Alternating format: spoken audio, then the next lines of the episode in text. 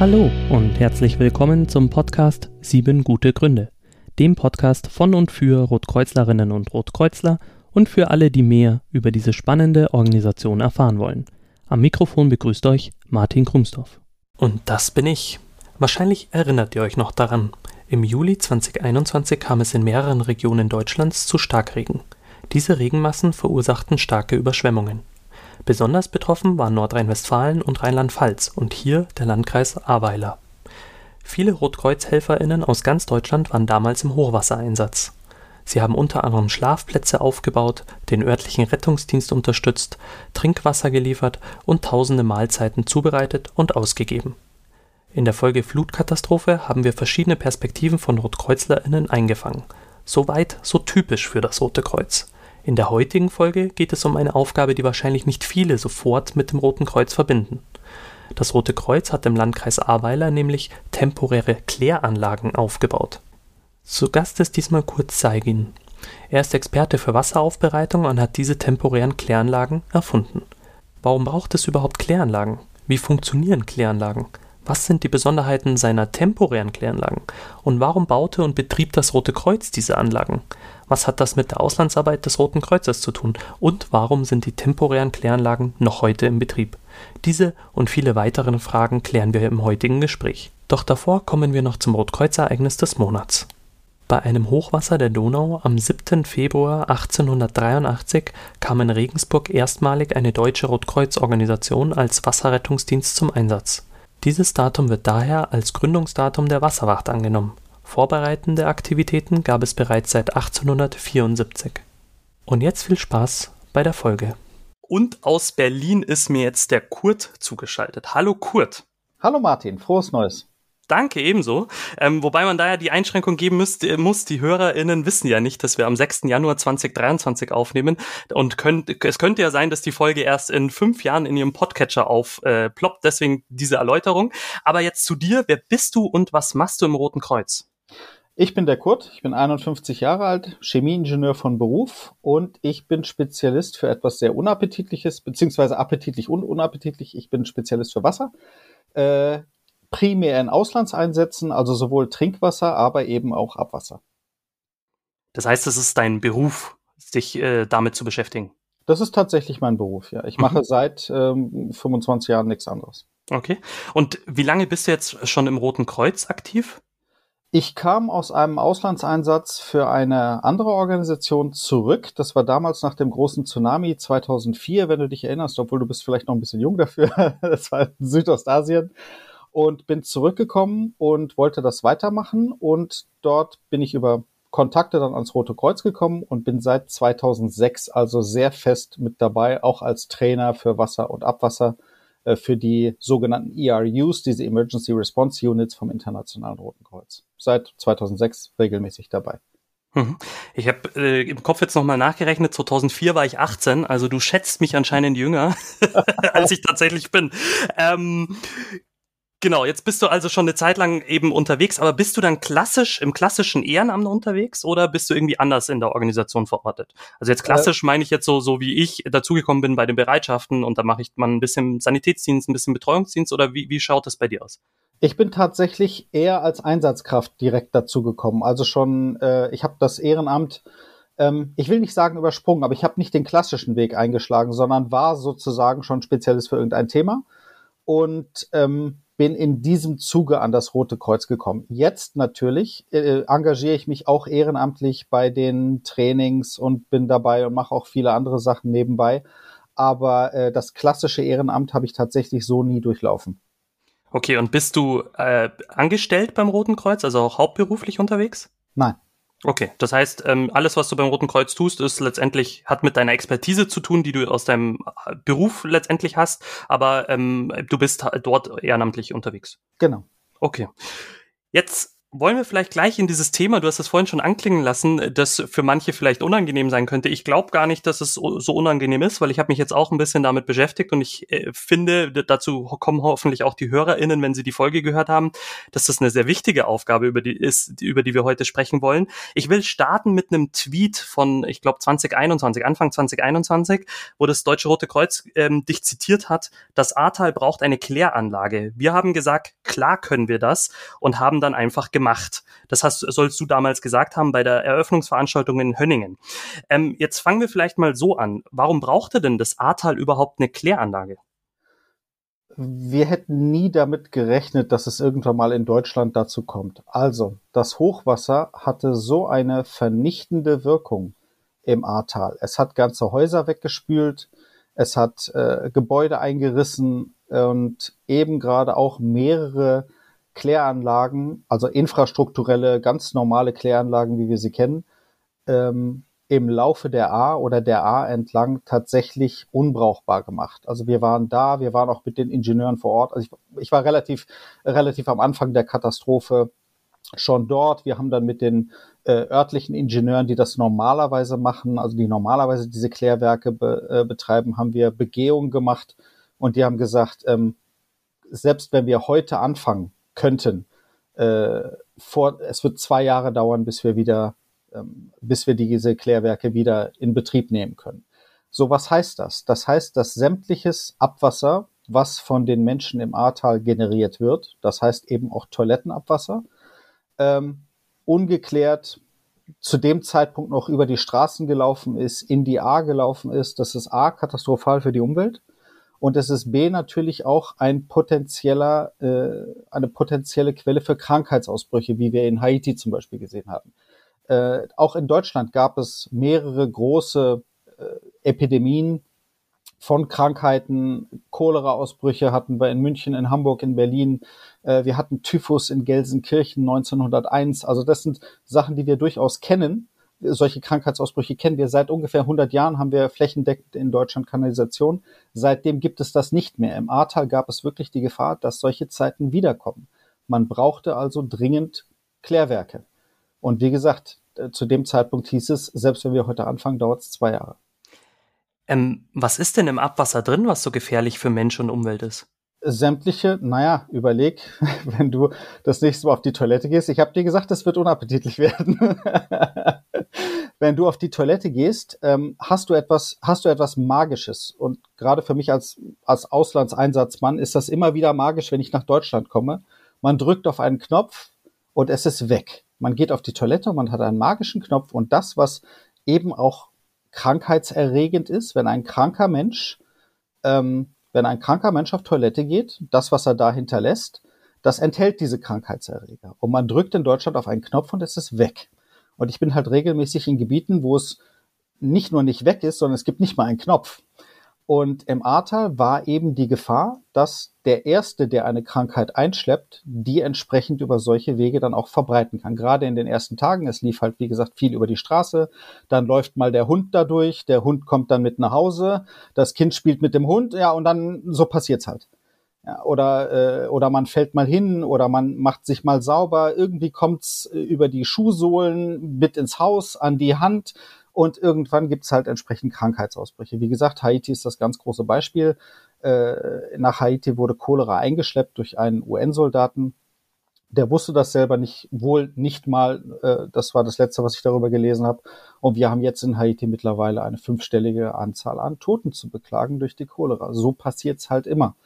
Und ähm, das ist eben das Problem mit Abwasser, wenn es nicht fachgerecht, möchte ich sagen, wenn es nicht zuverlässig entsorgt wird. Jetzt ähm, ging es mir ja auch so. Ich habe den, ich habe den, ich habe irgendwann mitbekommen, dass wohl das Rote Kreuz irgendwie eine Kläranlage angeboten hat und dann auch aufgebaut hat. Darüber reden wir gleich noch im Detail. Mhm. Aber für mich war so im ersten Moment, das war auch mit ein Grund, warum ich gesagt habe, ich will dich unbedingt als Gesprächspartner hier haben, äh, weil ich mir so gedacht habe, hä, Rotes Kreuz, Kläranlage, wie kommt das zusammen? Kannst, kannst du irgendwie dazu was sagen? Wie, wie passt das zusammen und wie kommt es auch zusammen? Die Geschichte ist etwas länger. Äh, ich weiß nicht, wie viel Zeit du hast, aber. Wir haben Zeit, das äh, Band geht endlos. ähm, der Ursprung entsteht tatsächlich oder entstand tatsächlich während meines Tsunami-Einsatzes. Ich war in Indonesien, wie gesagt, nicht fürs Rote Kreuz, ich war für, für Trinkwasseraufbereitung verantwortlich. Ich habe dort das äh, Labor gehabt und habe das auch für alle anderen äh, Organisationen gemacht. Also der UNICEF hat damals sozusagen alle, die auf äh, diese, in diesem Bereich waren, wo ich war, das ist äh, die Insel Simelu, Pulau Simelu, ganz im Norden von, ähm, von Aceh, da war ich fast ein Jahr. Und ähm, dort, äh, wie gesagt, dadurch, dass ich für alle anderen Organisationen auch die Laboranalytik gemacht habe, für deren Wasserprojekte hatte ich einen ganz guten Draht zu den Technikern. Und eines Abends hat es an mein Labor an die Tür geklopft, ob ich mal mitkommen kann, ob ich meinen Analysekram mitnehmen kann. Man hat mir nicht gesagt, wohin es geht. Und dann sind wir eine Stunde gefahren und auf einmal war ich in einem solchen, Ausdruck, in einem solchen Ausbruchsgebiet. Und darauf war ich nicht vorbereitet. Ich bin kein Mediziner, ich habe das klassische Ehrenamt nicht durchlaufen, ich bin nicht auf Krankenwagen gefahren, also solche Sachen wie Krankheitsausbruch, blutiger Durchfall, sterbende Leute, Leute in Schutzanzügen oder mit, medizinisches Personal in Schutzanzügen. Ich war nicht darauf vorbereitet. Und dann habe ich mit einem Arzt dort gesprochen. Ich habe gesagt, was, was, ich bin Ingenieur, was wollt ihr von mir? Also was soll ich hier machen? Und die haben gesagt, nein, was wir als äh, medizinisches Personal, wir können nur Leute wieder aufpäppeln, die schon krank sind.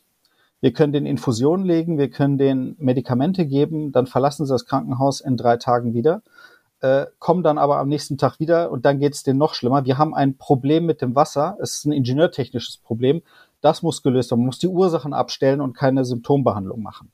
Ich war, ähm, ich war, ich weiß gar nicht, ich weiß gar nicht, ob ich da die richtigen Worte finde. Ich war schockiert einfach. Das Problem war relativ schnell gelöst und da habe ich mich das erste Mal um großtechnische Abwasseraufbereitung überhaupt, äh, bin überhaupt in dieses Thema gestolpert, 2005.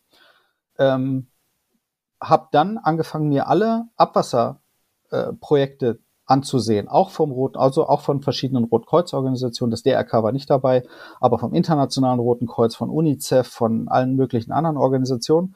Und ich war gelinde gesagt entsetzt. Ich habe gesagt, das kann doch nicht Stand der Technik sein. Das kann, das kann doch nicht euer Ernst sein. So kann man das doch nicht machen, ohne Abwasserspezialist zu sein. Also ich ich habe gesagt, der gesunde Menschenverstand widerspricht dem, was wir hier machen.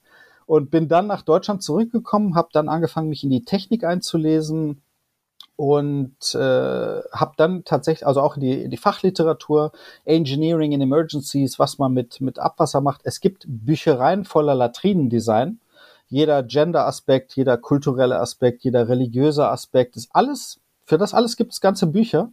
Aber was tatsächlich mit dem Abwasser passieren soll, eben gerade um Krankheitsausbrüche zu verhindern, darüber gab es wirklich sehr, sehr wenig. Oder Sachen, die ich, die man in einem äh, dicht besiedelten Gebiet auch so nicht anwenden kann. Und dann habe ich gesagt, dann erfinde ich eben meine eigene Anlage. Das war so eine, so eine, so eine fixe Idee, Schnapsidee, so ein Ingenieursschubladenprojekt. Hab dann über Jahre hinweg immer wieder daran gearbeitet, hab's allen möglichen Organisationen angeboten. Ich habe es der Bundeswehr angeboten, die fanden es klasse, aber gesagt, aber wir werden jetzt nicht anfangen, irgendwie selber Experimente zu machen, dafür haben wir die Industrie.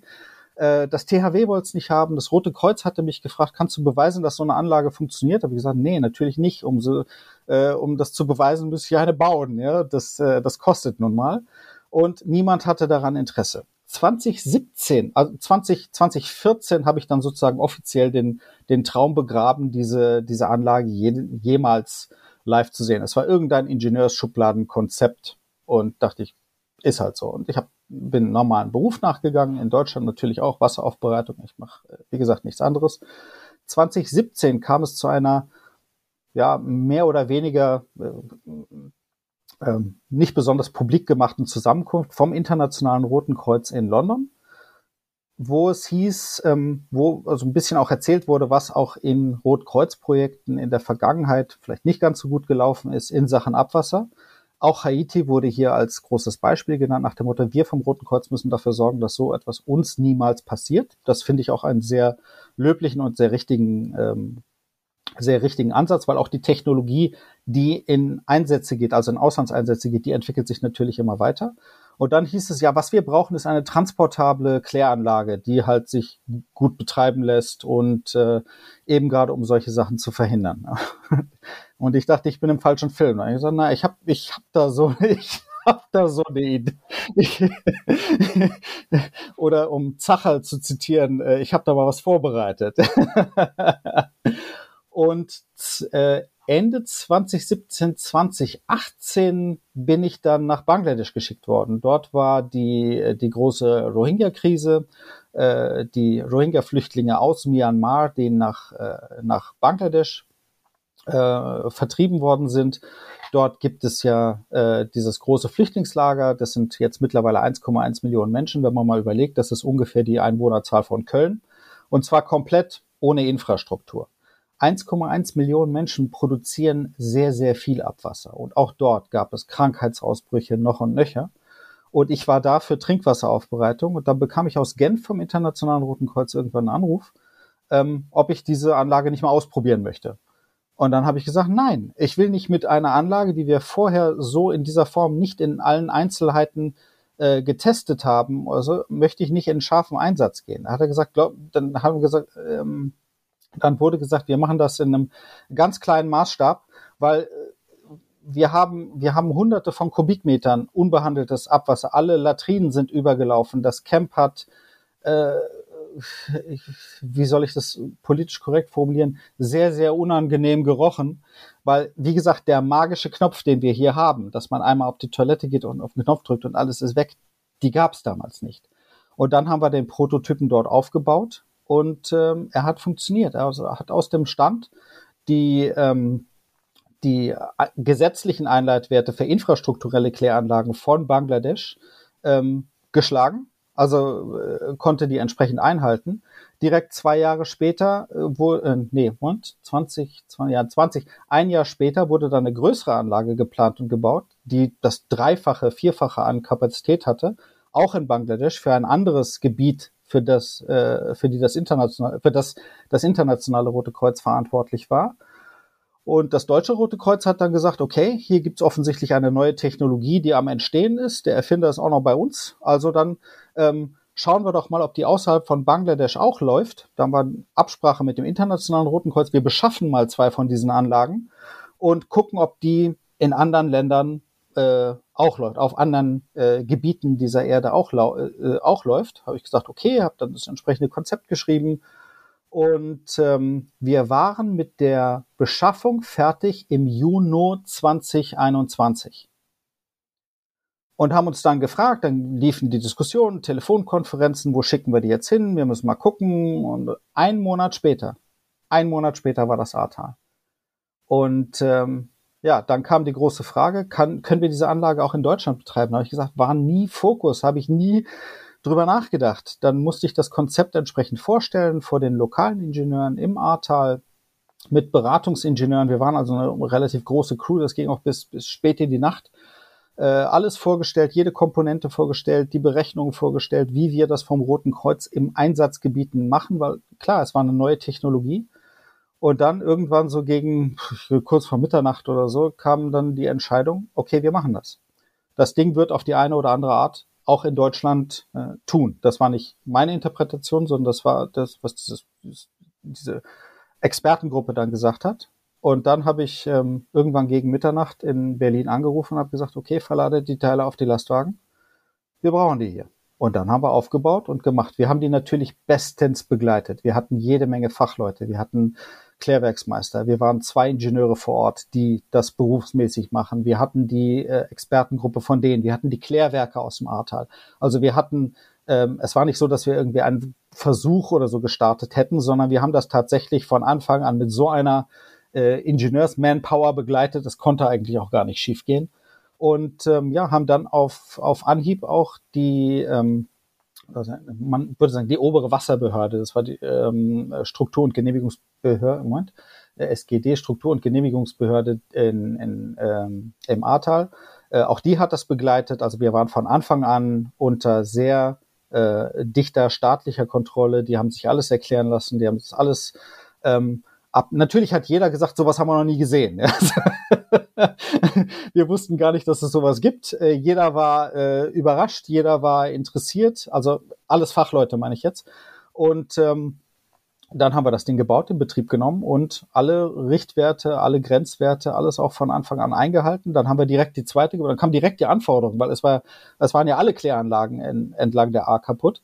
Haben wir direkt die zweite, okay, dann bauen wir die zweite auch. Die wurde dann auch noch sehr, sehr viel größer und dann, dann hieß es direkt, habt ihr nicht noch eine dritte? Dann haben wir geguckt, dass wir noch, noch eine dritte dann äh, bauen können. Das haben wir dann, die haben wir dann auch gebaut in Betrieb genommen. Also es war eine, äh, ja, so, tut mir leid, jetzt habe ich sehr lange geredet, aber das ist sozusagen die Entstehungsgeschichte äh, dieser Anlage, was halt, was halt lustig war und worüber ich immer noch ähm, äh, nicht hämisch, sondern sehr angenehm lache.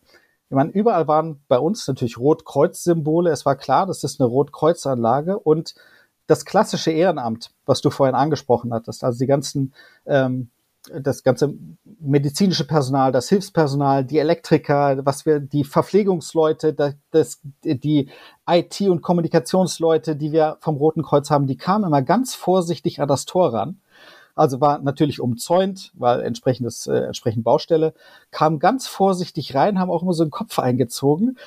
Dürfen wir hier reinkommen? Du hast ein rotes Kreuz auf der Jacke, klar kannst, klar kannst du hier reinkommen. Was macht ihr da? wir bauen eine Kläranlage. Wir können Kläranlage bauen. ja, du kannst Kläranlage bauen. Du weißt das noch gar nicht, aber du kannst Kläranlagen bauen. Und wie gesagt, das war also, äh, wir hatten vollen Support von, von allen Rotkreuzlern aus dem, äh, die im Ahrtal unterwegs waren. Also es war einfach, das war eine tolle Atmosphäre auch. So, jetzt, wie gesagt, ich habe sehr lange geredet, es tut mir leid. Äh, und das ist aber sozusagen die Entstehungsgeschichte, wie diese Anlage ins, äh, ins internationale Rote Kreuz und vor allen Dingen ins DRK gekommen ist.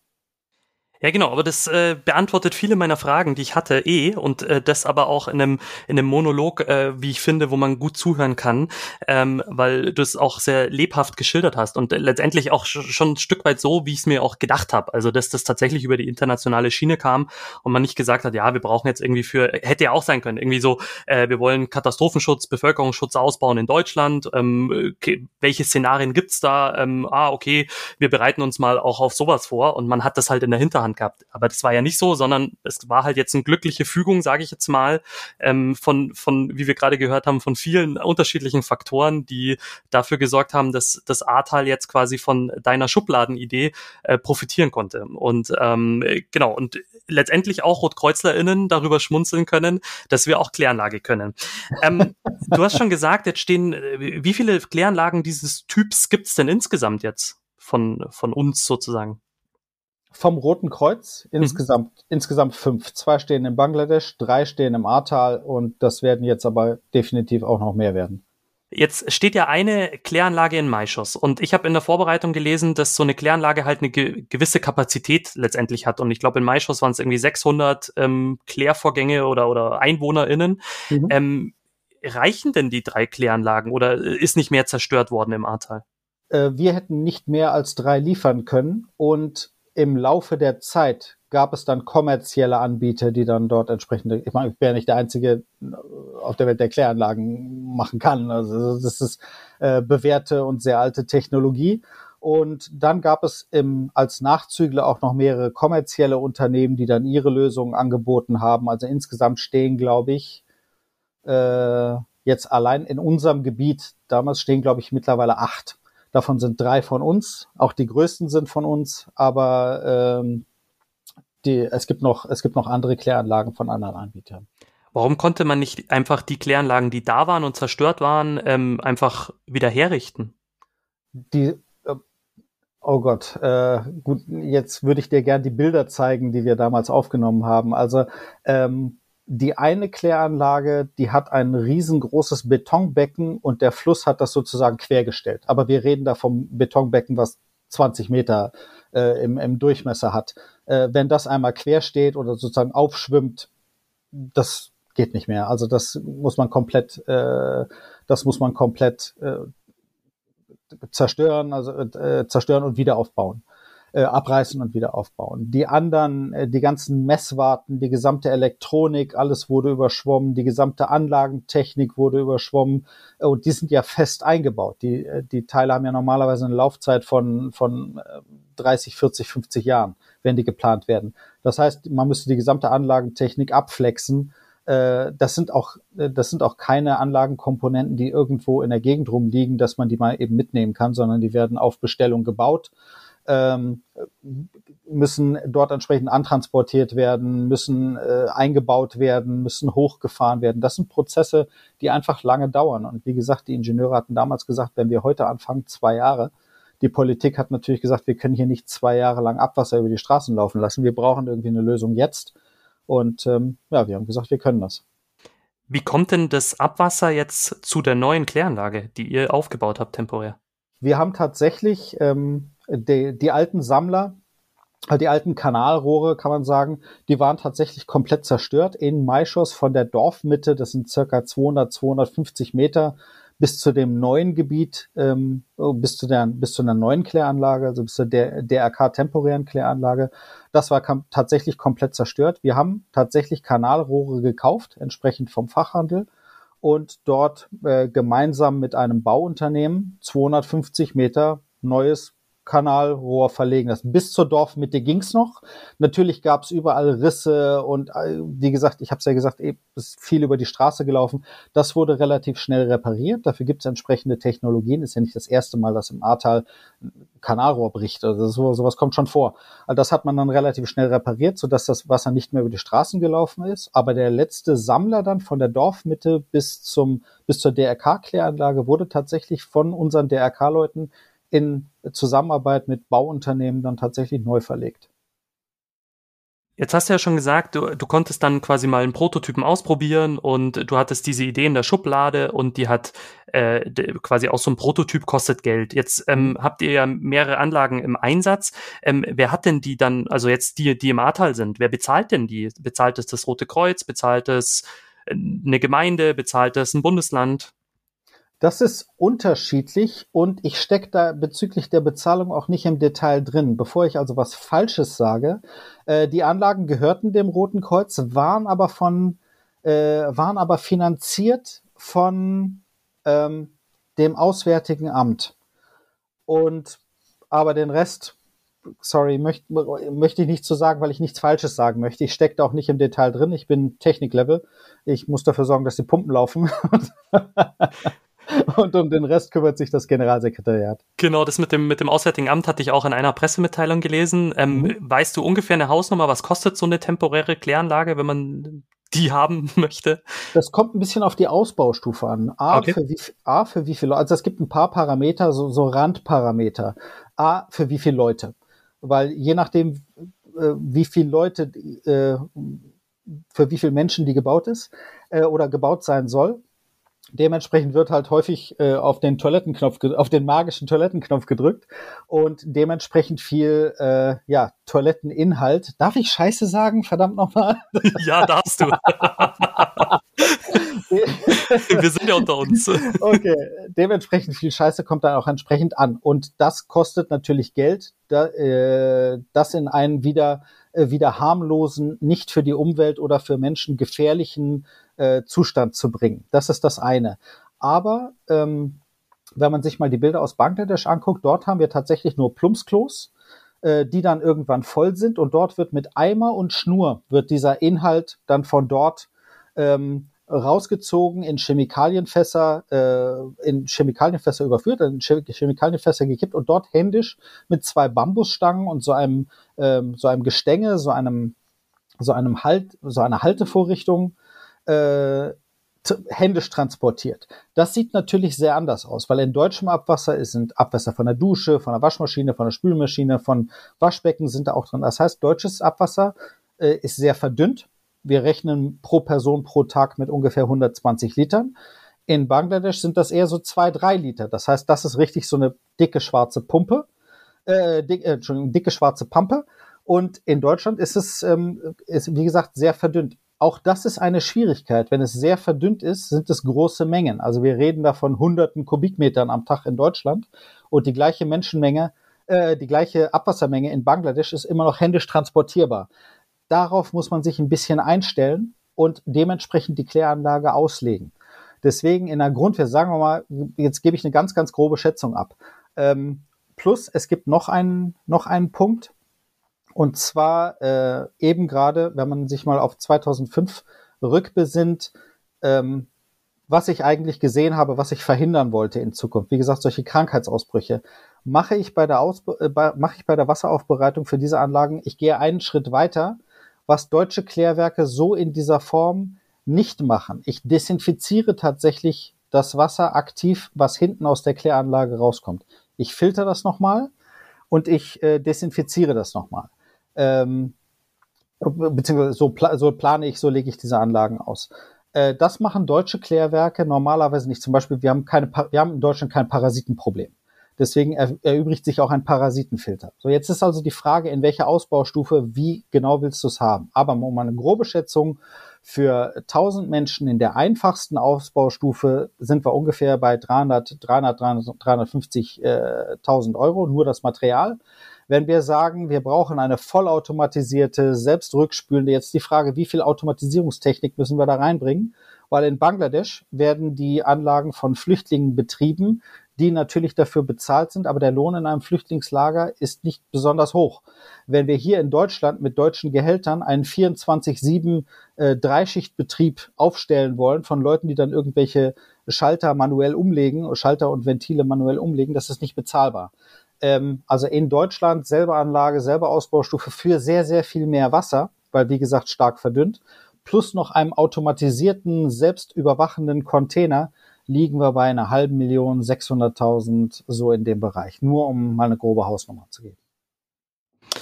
Spannend. Ähm, jetzt kommen wir mal zu dem Teil, der, der, glaube ich, auch den Hörerinnen jetzt schon auf den Nägeln brennt, nämlich wie funktioniert denn so eine Kläranlage überhaupt? Also ähm, ich weiß nicht, wie groß die Unterschiede, dazu kommen wir vielleicht auch, die Unterschiede zwischen einer normalen Kläranlage ist zu einer Kläranlage, ähm, die du konzipiert hast. Mhm. Aber ähm, vielleicht so, dass du grob umreißen kannst, wie funktioniert denn so eine Kläranlage eigentlich? Also was passiert da mit, mit, der, mit der ganzen Scheiße und, äh, ich bin und, froh, dass du es auch gesagt hast.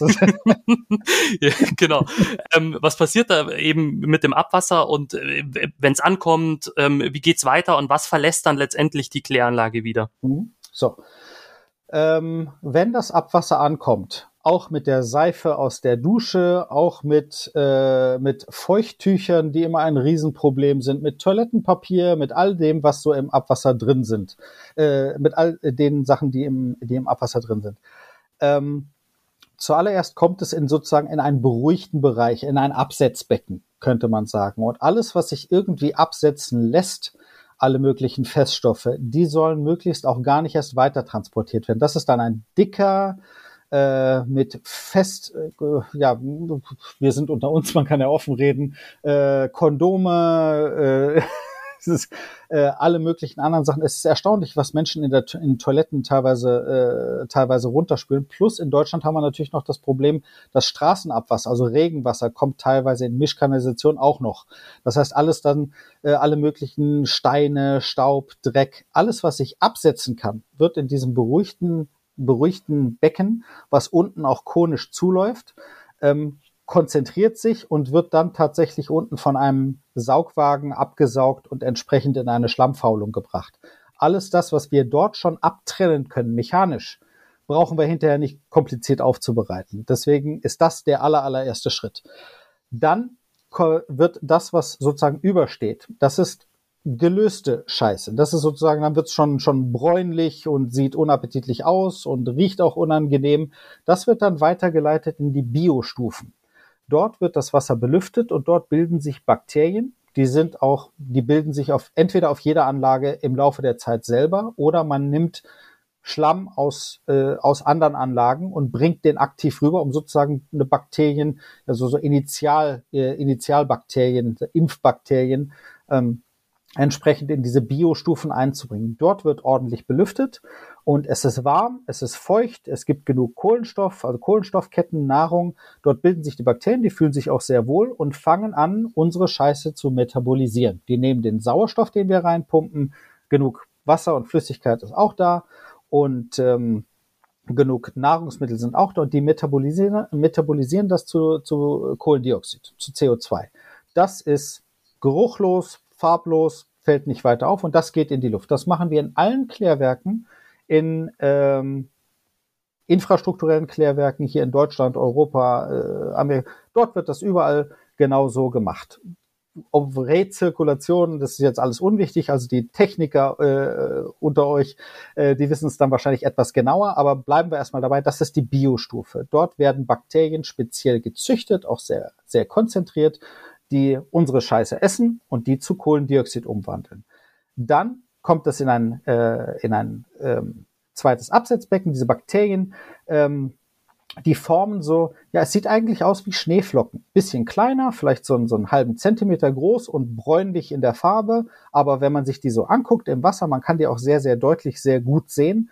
Die sehen aus wie Schneeflocken. Also auch wenn man, wenn man es äh, von etwas näher betrachtet. So, die will man natürlich behalten. Das ist wertvoll. Das sind unsere Bakteriensiedlungen, die das machen, was wir gern von ihnen haben wollen. Jetzt kommen die natürlich, wollen wir natürlich verhindern, dass die in den Fluss abgeleitet werden. Deswegen gibt es ein zweites beruhigtes Becken nach der, äh, äh nach diesen Biostufen. Und dort setzen sich diese Schneeflocken, diese Bioflocken setzen sich dann unten ab, werden von dort aus wieder zurückgepumpt und das überstehende Wasser, wenn man sich das anguckt, das sieht eigentlich fast schon wieder aus wie Wasser, was aus dem Hahn kommt. Das kann man da tatsächlich, wenn der größte Teil an, an ähm, biologisch metabolisierbaren Stoffen äh, äh, sozusagen verarbeitet wurde, dann kann man das so in den Fluss ablassen. Das ist das, was normale Klärwerke machen. Wie gesagt, wir gehen eine Stufe weiter. Wir haben noch einen Parasitenfilter. In Deutschland natürlich nicht das Problem, sondern in, in das ist aus dem Auslandseinsatz, ähm, Auslandseinsatzerfahrung. Und dann wird das Wasser nochmal desinfiziert, entweder durch UV, das ist eine Möglichkeit, oder tatsächlich noch durch die aktive Zugabe von Chlor. Und so, so lassen wir es dann in die Umgebung im, äh, in den Einsatzgebieten. Weil zum Beispiel in dem Flüchtlingslager, wo zwei von diesen Anlagen stehen, dort geht das Wasser in so einen Rinnsaal. Naja, zehn Meter weiter spielen Kinder da drin und dann irgendwie sind Haustiere da drin und Hühner laufen da durch. Und genau das wollen wir natürlich äh, vermeiden. Deswegen das Wasser, was dort eingeleitet wird, äh, ist tatsächlich keimfrei da sorgen wir dafür, dass dort aus, aus unserem Klärwerksabwasser oder aus unseren Kläranlagen Abwasser, dass dort äh, von dort aus keine, keine Krankheitsgefahr droht. In Deutschland, wie gesagt, machen wir, äh, machen wir da eine Stufe weniger, ähm, weil das Wasser sowieso sehr stark verdünnt ist und dann nochmal in den Fluss geleitet wird. Also da kann man nicht davon ausgehen, äh, dass das Gefahrenpotenzial so hoch ist wie in Flüchtlingslagern. Aber um auf die, um die Frage in einem Satz zusammen, äh, zusammenzufassen, ich habe mit diesen Anlagen nur das kopiert, was in infrastrukturellen Kläranlagen sowieso läuft. Das halt nur auf eine transportable Art und Weise. Normalerweise dauert eine äh, der, der Bau einer Kläranlage, man braucht schwere Baumaschinen, man braucht Zement, Schalung. Also es ist nicht möglich, das tatsächlich in Katastrophengebiete reinzubringen. Und das war eins halt von meinen Designkriterien damals noch von 2005, dass im Endeffekt jedes Teil, was in dieser Kläranlage verwendet wird, händisch transportierbar sein muss. Oder auf dem Eselsrücken oder händisch oder man braucht nirgendwo äh, Kräne oder schwere Baumaschinen oder Bulldozer. Alles musste so beschaffen sein, dass man das mit einfachsten Mitteln aufbauen kann. Und das gab es halt in dieser Form ähm, bis dahin äh, bis dahin noch nicht. Aber die Technik selber, die Kläranlagentechnik selber, die habe ich natürlich nicht erfunden, sondern ich habe das genommen, was sich über 100 Jahre bewährt hat und was wir im Endeffekt in allen Kläranlagen äh, überall in Europa auch gleich machen. Was sind es denn dann für Teile in deiner ähm, Kläranlage? Du sagst, äh, also es hängt ja auch ein bisschen von der äh, ähm, quasi von der ähm, gewünschten Kapazität ab, wie mhm. groß man das dimensioniert. Ich könnte mir vorstellen, du hast vorhin von einem großen umgeworfenen ähm, Betonbehälter gesprochen, mhm. den, den es bei einer äh, in, ähm, genau Kläranlage gab. Ähm, wie ersetzt du diese Teile? Was sind das dann für Gefäße? Sind das Standardgefäße, die du verwendest? Was kommen da für Komponenten bei dir zum Einsatz? Die Auslandseinsatzleute kennen diese, früher hießen die mal Oxfam-Tanks, der Hersteller mag diesen Begriff mittlerweile nicht mehr so. Das sind große, aufbaubare, bis zu 100 Kubikmetern äh, Standardtanks. Die ganze Welt, also alle, alle Hilfsorganisationen verwenden diese Art von Tanks. Das habe ich genommen als Becken. Man braucht also keine Erdarbeiten machen. Man muss sich nicht zehn Meter tief in den Grund eingraben, sondern man kann die auf, auf eine entsprechende Sandschicht äh, auf, ähm, überirdisch auf, Grund, auf dem Boden aufbauen. Das habe ich zum Beispiel als große Becken genommen. Davon dann mehrere hintereinander verschaltet.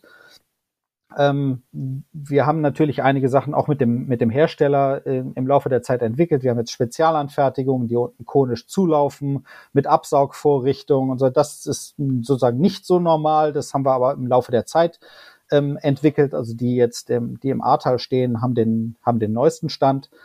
Und ähm, dann entsprechende Rührwerke. Das Ganze muss ja homogenisiert werden. Diese Flocken dürfen sich ja nicht absetzen. Dann habe ich spezielle, sehr, sehr robuste ähm, Belüftungsanlagen, die anders funktionieren äh, als normal. Die belüften von der Oberfläche, die belüften nicht von unten. Aber jetzt, ich will nicht zu sehr in die Technik reingehen, sonst wird es irgendwann langweilig. Dann ähm, Industriefilteranlagen, eben gerade um den, ähm, um das, was abläuft äh, aus den Kläranlagen, um das nochmal zu filtern. Äh, UV-Anlagen, Chlordosierungsanlagen äh, und so weiter und so weiter. Plus dann noch äh, der entsprechende Strom muss natürlich vorhanden sein. Das heißt, in den Auslandsanlagen haben wir entsprechende Generatoren. Teilweise die, die zweite Anlage in Bangladesch läuft zumindest tagsüber auf Solarbetrieb. Und ähm, in Deutschland hatten wir den Strom zur Verfügung, also auch im Ahrtal. Wir dann die, das äh, Elektrizitätswerk war da oder der Netzbetreiber war da. Wie viel Strom braucht er? Haben dann Kabel für uns gelegt. Und das war dann, also die Energieversorgung war in Deutschland natürlich kein Problem. Das sind so die die Hauptkomponenten, mit denen ich mich rumschlage. Sehr viel Pumpen, sehr viel Ventile, äh, wie gesagt, und die, die Hauptkomponenten, das Herzstück sozusagen, sind diese großen Rührwerke und ähm, die Belüfter. Jetzt hast du auch gesagt, eben, äh, dass es Strom braucht dafür und hast schon ähm, gesagt, das war im Ahrtal kein Problem. Ähm, da hat es aber ja recht viel Infrastruktur zerrissen. War einfach mhm. das Stromnetz sehr schnell wieder herstellbar oder habt, musstet ihr am Anfang dann auch irgendwie mit Generatoren arbeiten oder dergleichen? Wir haben riesige Generatoren da gehabt, tatsächlich auch vom DRK gestellt. Hm. Das war auch einfach klasse, was das DRK für Möglichkeiten hat. Also ich war äh, ich komme aus dem Auslandseinsatzgebiet, also als ich gesehen habe, was das, was das DRK kann in so einem Katastrophenfall und wie gut die Leute auch sind. Also das war, das war herzerwärmend. Das war, ich hätte nie gedacht, dass ich irgendwann mal in Deutschland in Einsatz gehe. Und vielleicht, äh, man hat dort die ganzen Auslandsleute wieder getroffen. Interessanterweise, keiner von uns hätte jemals gedacht, dass wir ähm, äh, dass wir irgendwann mal in Deutschland in so einen Einsatz gehen. Also ich bin, ähm, ich war einer der ersten, die dabei waren von den, von den Auslandsleuten und dann habe ich die dann äh, mit, mit ähm, entsprechend, wir sind dann mit den Wagen halt durch das, äh, durch das Ahrtal gefahren und das waren nun wirklich Leute, die ich aus dem Einsatz auch kannte, die äh, wirklich auch schon viel Katastrophen gesehen haben. Selbst die standen mit offenem Mund da und haben gesagt, äh, das ist nicht Deutschland. Ja, doch, diesmal hat's uns erwischt. Also, also, es gibt auch keine Garantie, dass es immer nur die anderen trifft. Diesmal hat's uns, diesmal hat's uns wirklich bösartig und hart äh, und hart getroffen. Und das DRK stand da mit ein, mit einer Masse an technischen Equipment, mit Fachpersonal, mit ehrenamtlichen Helfern, mit auch, wie gesagt, auch Generatoren und Küchen. Wir wurden bestens versorgt. Also das war schon von DRK-Leist, von, vom DRK-Leistung äh, her war das eine absolut, absolut großartig. Wir hatten alles, was wir brauchen. Und das eine Chili con Carne, was vom Verpflegungsplatz getroffen, ähm, äh, vom Verpflegungsplatz aus eingetroffen ist, darüber haben wir wochenlang noch geredet. Also man kann, kann auch sehr viel Geld bezahlen und nicht so gut essen, wie, wie, wie, wie, wir, wie wir im Ahrtal versorgt worden sind. Wir sind eigentlich von den Generatoren dahin gekommen. Tut mir leid, ich der Einsatz wirkt natürlich bei mir immer noch nach. Äh, aber ja, wir hatten äh, von Anfang an äh, ordentlich elektrische Power äh, vor Ort stehen, auch vom DRK gestellt. Ja, das, äh, das konnten die damals auch. Sehr gut. Nee, dafür ist ja auch Zeit. Also dafür ist es ja ein Podcast und kein Radioformat, wo wir eine feste Ta Zeitdeckelung hat. Äh, genau das macht es ja aus. Ähm, auch ähm, diesen Einsatz, den ich ja, also ich habe eine Folge zur Flutkatastrophe schon aufgenommen. Das war, mhm. glaube ich, die Folge 37, genau. Da habe ich äh, mit Kolleginnen gesprochen, die eben im Einsatz waren, die ähm, dort eben vor allem im Betreuungsdienst, also dann zum Beispiel gekocht mhm. haben oder eben auch ähm, äh, im Bereich Information und Kommunikation, also die dann eben Funknetze aufgebaut haben, damit Kommunikation halt auch stattfinden kann und Hilfe dort ankommt, wo sie ankommen muss. Also darüber habe ich schon auch gesprochen und deswegen ähm, genau äh, werde ich auch an die einen Gruß richten, ähm, dass die mal reinhören und sagen, das was die äh, fabriziert haben, ähm, wohl auch gemundet hat. Ähm, Jetzt haben wir, hast du beschrieben, dass du eben äh, quasi eigentlich die Kläranlage an sich, die Funktion nicht neu erfunden hast, sondern eben die Art und Weise, wie man die einzelnen Module ähm, möglichst einfach transportieren kann und eben an den jeweiligen Ort hinbringen kann, im Ausland, aber eben jetzt, wie wir gelernt haben, auch im Inland. Jetzt, du hast auch vorhin erwähnt, dass du in einem recht großen Team mit Ingenieuren und ähm, äh, Klärwerksmeistern und so weiter ähm, eben unterwegs war, äh, warst. Ähm, wie ist denn insgesamt, äh, wie viele Leute braucht es denn für so eine Kläranlage in, im Aufbau, aber dann auch im, äh, im Betrieb und wer kann das denn überhaupt ähm, machen? Also können das zum Beispiel angelernte HelferInnen, die bisher Betreuungsdienst äh, im Roten Kreuz gemacht haben, auch machen oder ähm, braucht es irgendwelche speziellen Kenntnisse dazu? Das kommt ein, es gibt ja mehrere Sachen, die gemacht werden müssen. Zum Beispiel die Planung, sorry, das müssen äh, die, die Planung für eine spezielle Situation. Wir haben sehr viele Module, das hast du schon sehr richtig gesagt. Also eben gerade diese modulare Bauweise, auch die war neu, die gab es bisher nicht, sondern es wurden immer alle möglichen Daten gesammelt und dann wurde eine spezielle Kläranlage für einen speziellen Anwendungsfall ähm, gebaut und dann zieht man weiter und dann machen die Baufirmen eben die nächste Kläranlage. Wir haben tatsächlich halt diese ganzen Module bei uns auch im, in Schönefeld am Flughafen, in dem, in dem DRK-Depot für Auslandseinsätze, haben wir eingelagert und können die immer selber zusammenstellen. Dieser Ansatz ist neu. Ja, sowas, so in dieser Form gab es das noch nicht. So, jetzt zu sagen, das ist die Situation, welche Module brauchen wir? Sorry, das, das müssen Profis machen, die das berufsmäßig machen. Das Aufbauen, ähm, das sollten zumindest Leute sein, die diese Emergency Response Units Lehrgänge beim Roten Kreuz besucht haben. Auch das waren auch genau die Leute, die wir vor Ort hatten. Wir waren in Peakzeiten, glaube ich, 30, 30 DRK-Helfer. Das waren auch interessanterweise immer wieder dieselben.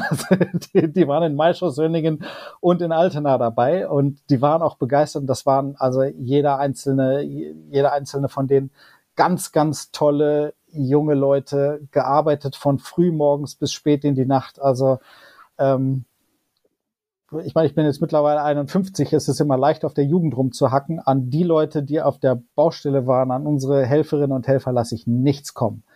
Großartige, großartige junge Menschen, ähm, hochmotiviert und äh, hart im Nehmen. Das waren ganz, ganz, ganz, ganz tolle Menschen. Und äh, ich denke immer wieder sehr, sehr gern äh, daran zurück. Natürlich mit den, mit den meisten von denen bin ich auch tatsächlich immer noch in, in sehr gutem Kontakt. Das ist das fürs Aufbauen.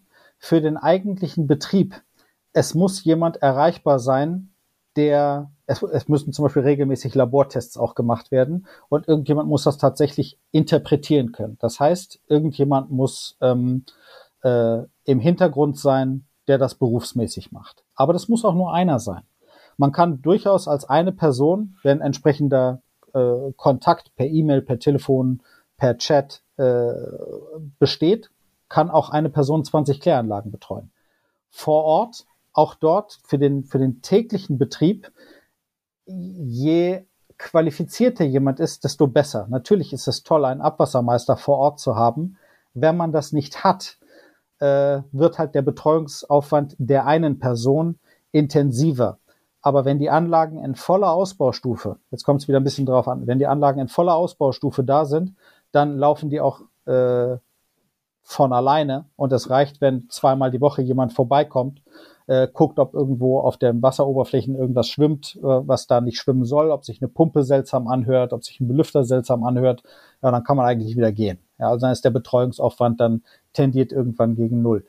Die, in den Flüchtlingslagern sieht es natürlich anders aus. Dort haben wir überhaupt keine Elektronik, alles manuell. Dort haben wir Leute, die wir tatsächlich gut angelernt haben, alle mit technischem Hintergrund, alles äh, auch sehr fähige Handwerker ähm, die entsprechende gut, das hat sich dann über Monate, es ist nicht, wir haben kein zwei Wochen Training gemacht, sondern wir waren Monate natürlich dabei und äh, bis die Anlagen richtig angelaufen sind und in den Monaten haben die natürlich auch ähm, sich spezialisieren können auf das, was die da machen. Also kommt ein bisschen auf die Situation an, von Anlage läuft von alleine bis auf jeden Fall technisch-handwerklicher Beruf äh, plus Zusatzausbildung ist alles möglich.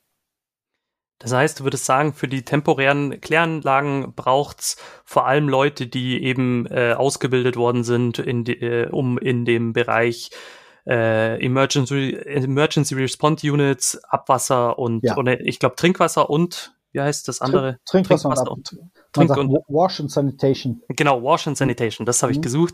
Genau, die, die quasi diese Ausbildung genossen haben und die, mit denen kann man halt äh, quasi Ja. die Dinge aufbauen. Mit denen Okay. kann man in den Einsatz gehen, die Dinge aufbauen, betreiben und wie gesagt, es muss nur einer im Hintergrund immer erreichbar sein, solange diese Anlagen laufen. Und dann, sobald sie laufen, kann man sie ja eigentlich, solange das Personal noch da ist, ja eigentlich auch die nehmen, die ursprünglich die Kläranlage betreut haben, die es mal gab, oder? Also jetzt zum Beispiel im Ahrtal. Ja, Also da das ist, ja- auch, das ist Okay. auch genau so. Das ist auch Mhm. genau so. Die Infrastrukturellen sind alle kaputt, aber die Leute, die da mal gearbeitet haben, die sind ja alle noch da. Denen haben wir diese Anlagen auch übergeben. Das war jetzt 2022. Da gab es offizielle Übergabe. Äh, es gab eine, ein, äh, einen Zeitraum, in dem man auch die Anlagen gemeinsam betrieben hat, um auf die Feinheiten ähm, um die Feinheiten abzusprechen und teilweise haben die dann auch, nachdem die Anlagen übergeben worden sind, äh, auch dann ihre, ihre eigenen Sachen eingesetzt. Teilweise wurden die Anlagen erweitert, vergrößert, äh, in leicht verändert mit anderen Komponenten. Die können das dann natürlich so machen, wie sie es gerne hätten, aber das sind Profis, das ist auch vollkommen in Ordnung. Das heißt aber, wenn ich als Ehrenamtlicher beim Roten Kreuz sage, ich möchte jetzt künftig auch ähm, Kläranlagen aufbauen, dann mache ich am besten beim Generalsekretariat die Ausbildung Ja. für äh, Wash and Sanitation. Genau. Okay.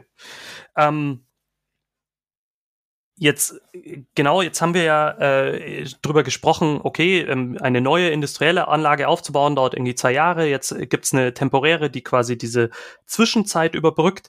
Wie lange dauert denn der Aufbau von diesen vielen Modulen, bis so eine Anlage steht? Kommt wieder ein bisschen auf die Größe an, kommt darauf an, wie viele Leute wir zur Verfügung haben, wie viel, ähm, äh, wie fachlich qualifiziert die Leute sind. Aber wir haben für eigentlich alle Anlagen, wir haben drei Anlagen gebaut äh, und immer elf Tage, es hat immer elf Tage gedauert. Also die Bodenvorbereitung lag ungefähr bei drei Tagen und der eigentliche An Aufbau der Anlagen waren dann acht Tage. Nach elf Tagen waren die Anlagen eigentlich alle einsatzbereit. Das ist ja Zufall. Lass es zwei Wochen sein bei einer größeren Anlage oder wenn, äh, wenn man weniger oder weniger qualifiziertes Personal zur Verfügung hat. Aber das ist ungefähr, das ist eine Hausnummer. Für mehrere tausend Menschen, zwei Wochen und wir sind, wir sind aufnahmebereit. Und ähm, von den Unterschieden würdest du sagen, außer dass eben deine Anlage modular aufgebaut ist und aus mehr oder weniger Standardkomponenten besteht, ähm, gibt es eigentlich keine Unterschiede zu einer normalen, normalen, in Anführungsstrichen, Kläranlage. Ähm, ich, ich will nicht zu sehr in Details gehen. Ich habe mir natürlich auch noch über andere Sachen Gedanken gemacht, und zwar über Reparierbarkeit und Wartbarkeit. Also es ist äh, zum Beispiel mit einem normalen Standard ähm, äh, Werkzeugkasten, den jeder zu Hause hat, äh, kannst du die Anlagen aufbauen, abbauen und auch warten und reparieren. Also ich habe mir auch Gedanken darum gemacht, dass man für keine Komponente Spezialwerkzeug braucht. Ähm, zumindest nicht in, im, im, im Normalfall. Ähm, auch habe ich mir gedacht, natürlich aus den Auslandseinsätzen, was passiert, wenn es irgendwo in der Nähe eine Bombe explodiert oder wenn es mal einen Feuerüberfall gibt, wenn äh, geschossen wird. Äh, alles muss einfach reparierbar sein. Also ich habe tatsächlich relativ wenig ähm, Elektronik und vor allen Dingen sehr wenig für die Auslandseinsätze jetzt äh, überhaupt keine Steuerungselektronik. Also es gibt kein Betriebssystem, es gibt, man kann sich nirgendwo einloggen. Äh, interessanterweise das Bundesamt für äh, Gott, wie hieß das? Bundesamt für Cybersecurity. Nee, für Sicherheit in der Informationstechnik wahrscheinlich, oder? Das ja, BSI? das- das- ja, die haben sich bei mir gemeldet und haben gesagt, sie wollten mal überprüfen, ob äh, sozusagen die Anlagen äh, gegen Hackerangriffe, äh, gegen Hackerangriffe sicher sind. Da habe ich eine E-Mail zurückgeschrieben, die muss es auch noch irgendwo geben, dass man in einem alten Nachkriegs-VW Käfer mehr Elektronik findet als an, als an unseren Anlagen. Es gibt kein Betriebssystem. Das geht natürlich ein bisschen auf die Energieeffizienz. Das muss man, äh, das muss man auch sagen. Also wenn alles, ähm, die Diskussion hatte ich auch immer mit Besuchergruppen, äh, von wegen welches, welches äh, Messsteuerregelprogramm ich verwende und man kann das doch über Handy-Apps und man kann das doch, und da habe ich gesagt, ja, weiß ich alles, will ich aus verschiedenen Gründen nicht haben. Ja? Also erstmal, äh, wenn man irgendwann mal kein Handynetz hat und auf einmal verlangt die Anlage nach einem Software- Software-Update, sowas darf nicht passieren. Also alles ist tatsächlich manuell. Äh, ich habe mal gesagt, russische Technologie der 50er Jahre ungefähr ist das. Ähm, dafür eben, wie gesagt, mit einem Werkzeugkasten reparierbar und ähm, auch nach einem Feuerüberfall oder nach einer Schießerei, wenn tatsächlich die Anlage mehrfach getroffen wird, alles kann man irgendwie wieder ans Laufen bringen. Je mehr Elektronik, desto schwieriger wird das natürlich. Wie gesagt, auf Kosten der Energieeffizienz, aber das ist auch, ähm, das sind auch Teile der, der Designparameter damals. Genau, und für den Zweck, den sie erfüllen sollen, ja genau richtig ausgewählt. Also klingt hm. zumindest für mich aus meiner Informatiker-Perspektive äh, sinnvoll ausgewählt. Ähm, in einer Presseinformation vom DRK zur zweiten Kläranlage in Hönningen, in Hönningen steht, sie könne die Abwässer von 1200 Menschen klären. Ist es nicht ein Tropfen auf den heißen Stein? Ähm, es, wir hatten die Anlagen jeweils so dimensioniert, wie der Einzugsbereich ist. Das war schon in Ordnung. Also erstmal ähm, unter uns gesprochen, die Anlage hat sehr viel Reserven. Also wir können, äh, das wurden wir auch gefragt. Ähm, ich denke, jetzt sind, jetzt sind fast zwei Jahre vorbei, jetzt kann man sowas auch sagen. Ähm, es war am Anfang nicht klar, ob nicht eventuell Dörfer, die flussaufwärts sind, auch noch angeschlossen werden. Da haben die gesagt, plant mal bitte Reserven mit ein. Also die Anlagen, ja, Maischuss ist auf ähm, äh, 600 Einwohner hat Maischuss Real. Auf 800 haben wir sie schon ausgelegt, aber wir hätten die auch locker bis 1000, 1200 pushen können, die, ähm, die Maischosser-Anlage. Dann geraten wir natürlich an Grenzen. Aber wenn es dann noch mehr Menschen gewesen wären, dann hätten wir die Container, die rechts neben der Anlage stehen, hätten wir halt alle ein paar Meter verrückt. Dann hätten wir dieselbe Straße, dieselbe Linie, dieselbe Anlage nochmal spiegeln, kopieren können, nochmal aufbauen können. Und dann hätten wir auch mehrere tausend Menschen versorgen können. Deswegen ja, 1250 ist richtig, weil Hönningen so viel Einwohner hat und das Einzugsgebiet des, des Kanalisationssystems so viel ist. Aber wenn wir hätten es, wenn wir es hätten machen müssen, pushen wir das auch locker bis aufs Doppelte. Jetzt haben wir ja vorher schon drüber gesprochen, dass eben Kläranlagen auch die Entstehung von Krankheiten verhindern sollen, aber die haben ja sicher, äh, sicherlich auch einen positiven Einfluss auf die Umwelt, wenn eben das Wasser geklärt eben erst in Flüsse zum Beispiel geleitet wird. Weißt du, deswegen machen wir das ja. Genau, genau. Weißt du, ähm, weißt du äh, zum Beispiel, wie jetzt sich die Katastrophe im Ahrtal zum Beispiel auf Tierarten ähm, ähm, ausgewirkt hat, die da in den betroffenen Flüssen leben? Ähm, so viel ich weiß, gar nicht aber das ist, das ist jetzt Hörensagen. Also ich will da auch nicht zu tief ins, ins Detail gehen, aber wir hatten mal mit, mit ähm, bei einer Besprechung war jemand dabei, der sich da, ähm, der sich damit auskannte.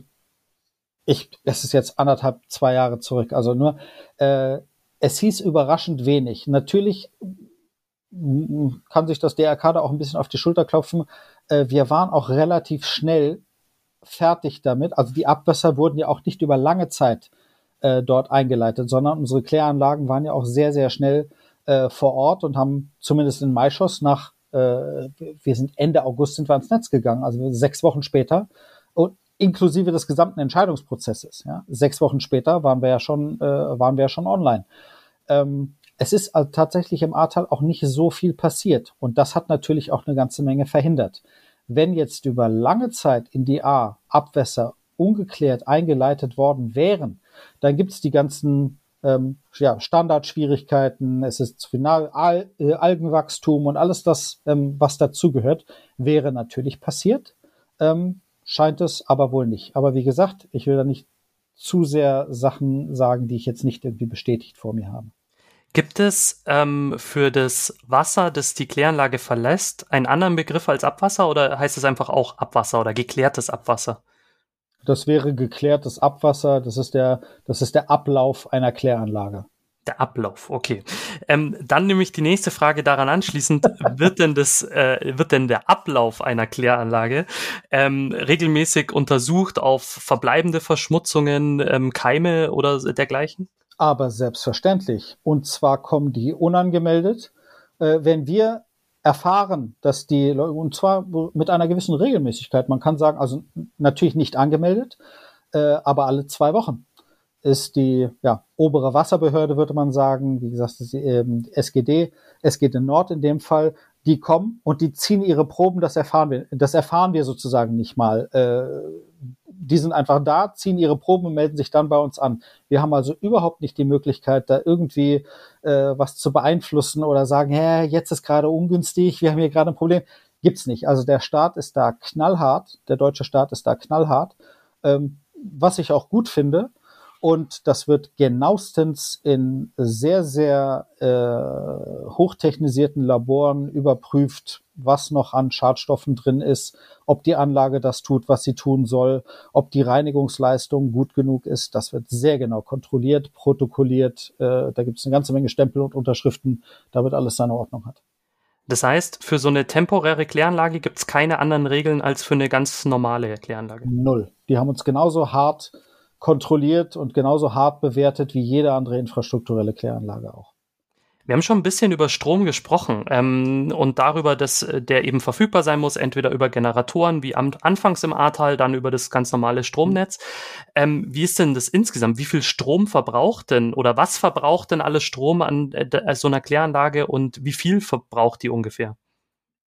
Ähm, du kannst rechnen mit, je nach Ausbaustufe, also wie gesagt, haben wir diese Desinfektion hinten noch dran, ja oder nein, ähm, musst du rechnen mit ungefähr 10 bis 20 Watt pro Person, die tatsächlich dort lebt. Also wenn, wenn Maischoss, ähm, äh, Maischoss 600 Leute, wir sind da ungefähr bei 10, bei 10 kW, 10, 12, 15 kW, je nachdem, äh, es ist auch nicht gleichlaufend, sondern wenn die Belüfter anspringen, dann ziehen die besonders viel Strom. Wenn sie abgeschaltet werden, natürlich nicht.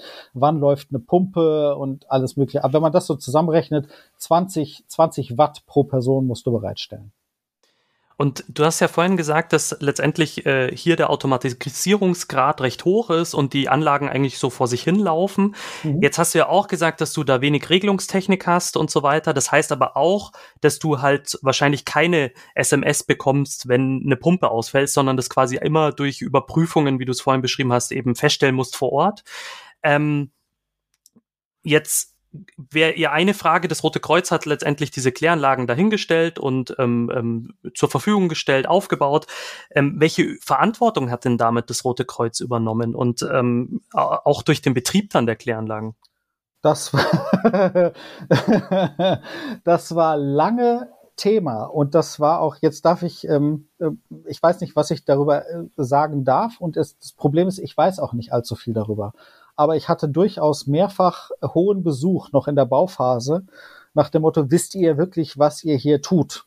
Ja, weil wir übernehmen eine Verantwortung, was wir so in dieser Form noch nie gemacht haben. Seid ihr sicher, äh, dass das klappen wird? wir hatten, wie gesagt, es waren ja nicht nur wir, sondern wir hatten ja den Staat und auch die lokalen Behörden und auch das lokale Wasserwerk. Wir hatten ja alle auf unserer Seite. Wir haben ja alle zusammengearbeitet. Deswegen, ja, wir waren uns sicher, dass das, äh, dass das klappt. Aber in der Tat äh, für eine gewisse Zeit, und gut, jetzt wird's jetzt wird's juristisch, haben wir diese Kläranlagen tatsächlich betrieben und auch die Verantwortung dafür übernommen, wobei äh, gegenüber dem Land äh, der äh, das Abwasserwerk äh, Mittelar ist, die immer die Verantwortung hatten. Deswegen haben wir mit denen auch so gut zusammengearbeitet. Also die juristischen Feinheiten kenne ich jetzt nicht, aber die Verantwortung, die das DRK übernommen hat über darüber, dass die Anlage auch das tut, was sie tun soll, die war natürlich entsprechend hoch.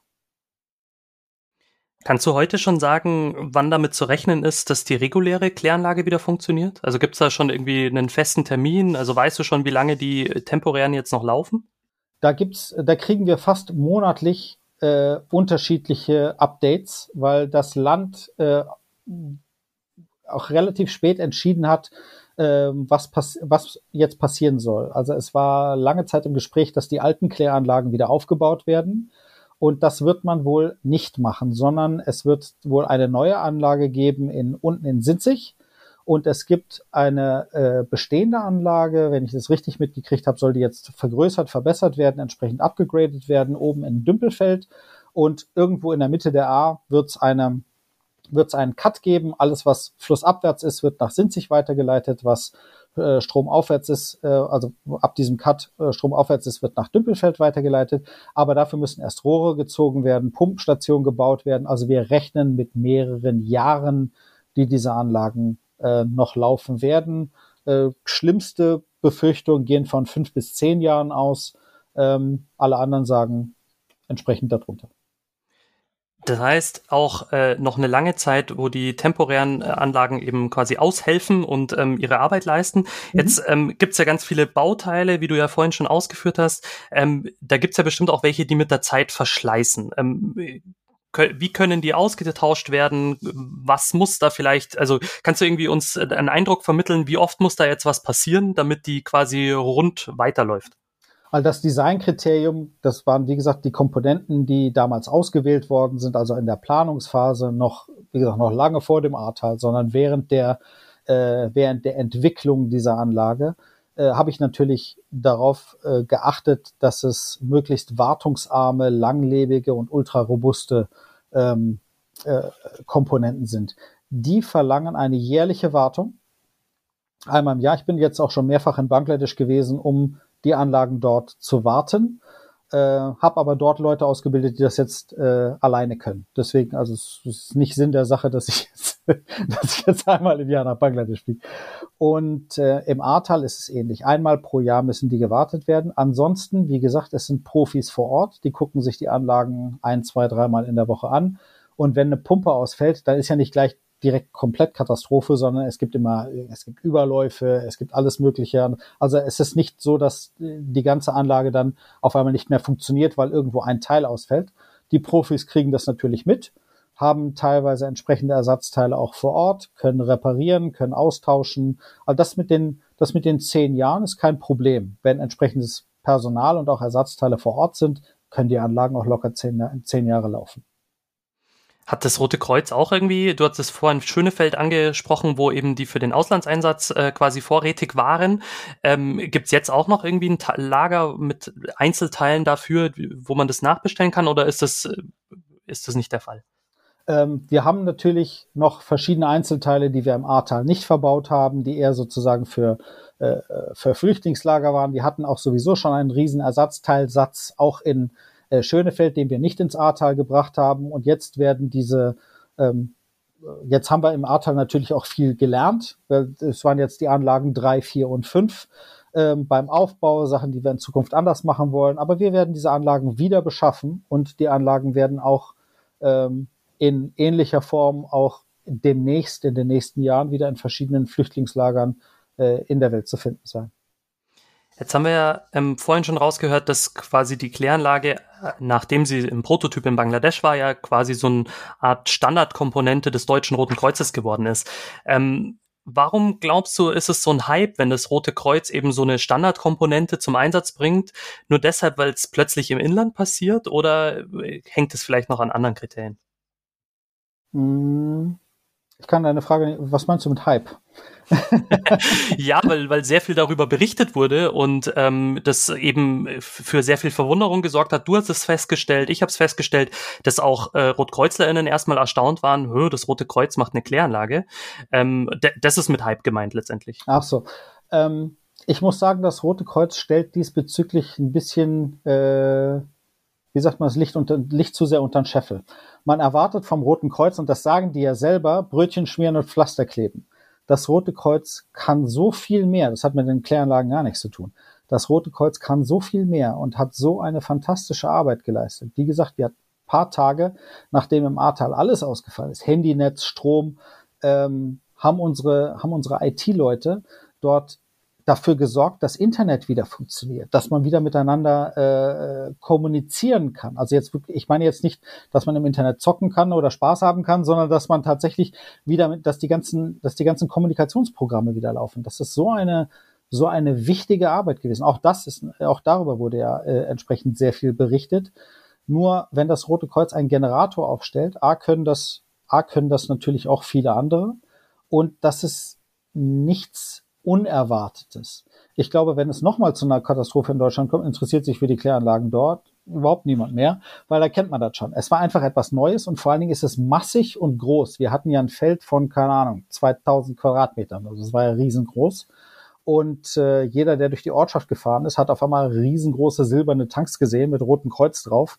Ähm, es ist einfach ins, ins Auge, mehr ins Auge gestochen als, äh, als Generatoren. Ähm, nichtsdestotrotz das, das Rote Kreuz hat auch bezüglich der gesamten Infrastruktur, Trinkwasserverteilung und, äh, und Generatoren, IT, so eine, so eine fantastische Arbeit geleistet, ist halt einfach nur nicht so groß. Ich glaube, ich glaube, der, der Hype ist einfach die, die Sichtbarkeit und die Masse an Material gewesen. Ansonsten äh, will ich da dem, dem Kläranlagenteam nichts, nichts Besonderes unterstellen. Das ist, äh, wir reihen uns ein in die fantastische Arbeit, die das DRK dort im Ahrtal geleistet hat.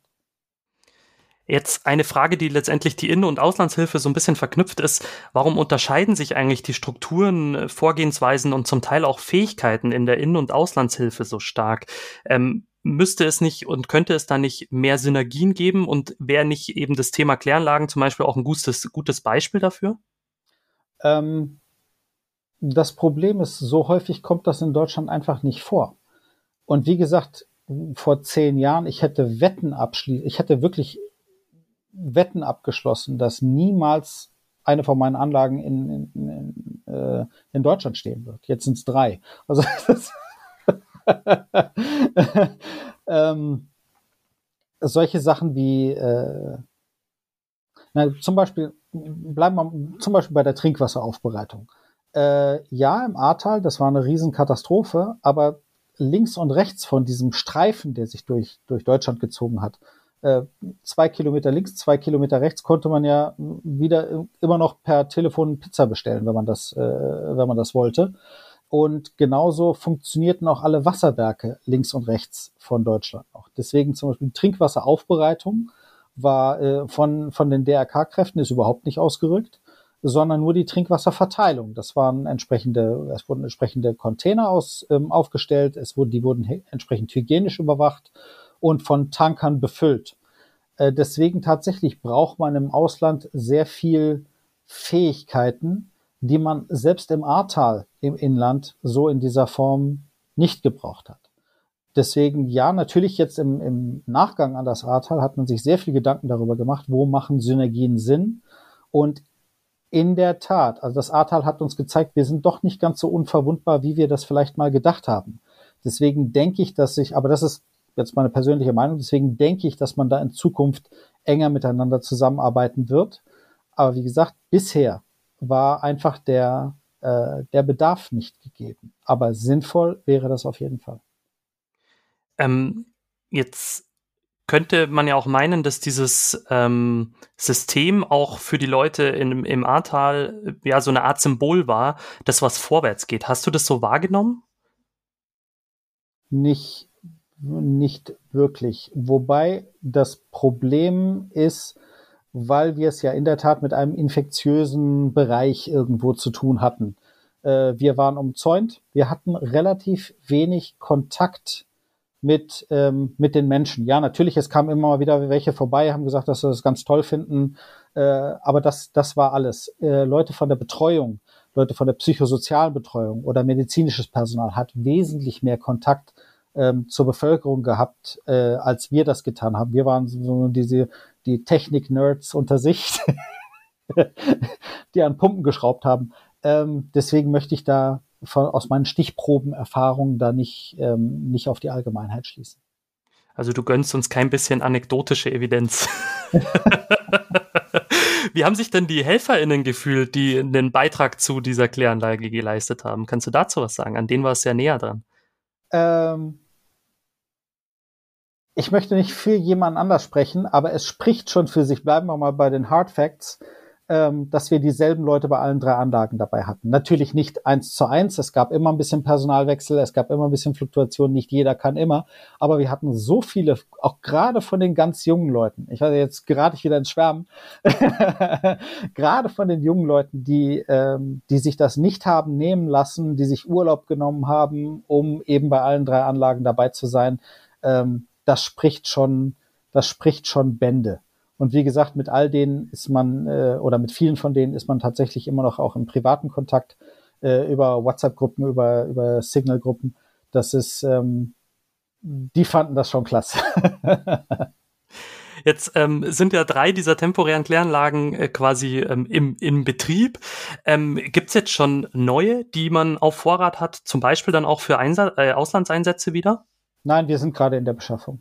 Okay. Die werden, die werden wieder neu beschafft. Wie gesagt, äh, ich bin da mit den Auslands, mit den entsprechenden Auslandsfachleuten am, General, am Generalsekretariat entsprechend in Kontakt. Ähm, wir werden einige Sachen etwas anders machen als vorher. Wir haben, wie gesagt, auch im Ahrtal viel gelernt, was sich beim, gerade beim Aufbau und im Betrieb dann bewährt hat, äh, was wir diesmal ein bisschen anders gemacht haben als in Bangladesch. Und da werden wir Sachen beibehalten, entsprechend das Design ein bisschen verändern und dann wird, äh, dann wird neu beschafft. Jetzt ein Thema, das du vielleicht mitbekommen hast, aber zu dem du vielleicht gar nicht so viel sagen kannst. Und zwar, wenn man ähm, im Internet so ein bisschen das verfolgt rund um das Thema äh, Ahrtal, dann ging ja jetzt vor einiger Zeit durch die Medien, dass es anscheinend noch offene Rechnungen des DRK-Bundesverbands gibt. Und zwar ähm, der Kreis Ahrweiler zögert offene Rechnungen des DRK-Bundesverbands und anderer DRK-Gliederungen für den Einsatz im Ahrtal in Höhe von 7,7 Millionen Euro zu begleichen. Ob das auch die Kläranlage betrifft, kann man aus den Veröffentlichungen nicht entnehmen, aber sie wird von der Presse in dem Kontext erwähnt. Ähm, kannst du dazu irgendwas sagen, wie, wie da der Stand ist oder ob es da irgendwie ähm, ähm, quasi Neuigkeiten gibt? Beziehungsweise anders gefragt oder was anderes gefragt, was unterscheidet denn den organisationseigenen Katastrophenschutz von einer gewerblichen Dienstleist Dienstleistung, wenn damit verbundene Hilfeleistung vorbehaltlich einer Bezahlung durch den Auftraggeber gewährt wird?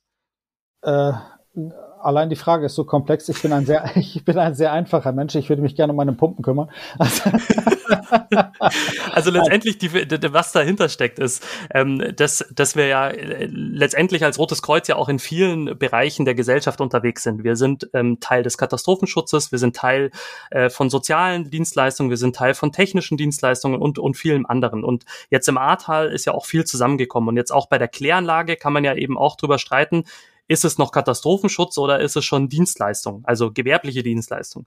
Ähm, und äh, letztendlich äh, genau geht halt die oder zielt die Frage darauf ab, dass ähm, äh, dass man, ob man, wenn man eine Hilfeleistung erbringt, die unter der Bedingung erbringt, dass sie auch bezahlt wird. Also da, das ist letztendlich so die die Frage. Ähm, das, das geht wirklich irgendwo in den juristischen Bereich rein. Selbst bei meinem eigenen Bereich weiß ich das nicht. Da bleibe ich außen vor. Ich bin wirklich, sorry, dass ich das so sage, Techniklevel. Ähm, was ich befürchte, ich habe das in der, in der Presse auch verfolgt, ähm, was ich persönlich befürchte, ohne dass irgendjemand das jetzt mal gesagt hat, wenn es diesbezüglich Probleme geben sollte, und das ist mein, mein, wirklich mein ganz persönliches Horrorszenario, ohne, wie gesagt, mit irgendjemandem darüber gesprochen zu haben, ist, wenn es nochmal zu einer Katastrophe in Deutschland kommen sollte, dass nicht Technikwagen und Einsatzpersonal losrollt, sondern erstmal Anwälte, ehrbarer Beruf, darum geht's nicht, ähm, und erstmal wasserdichte Verträge aushandeln, was sich dann entsprechend, was entsprechend lang dauert. Ähm, davor, davor habe ich ein bisschen Angst.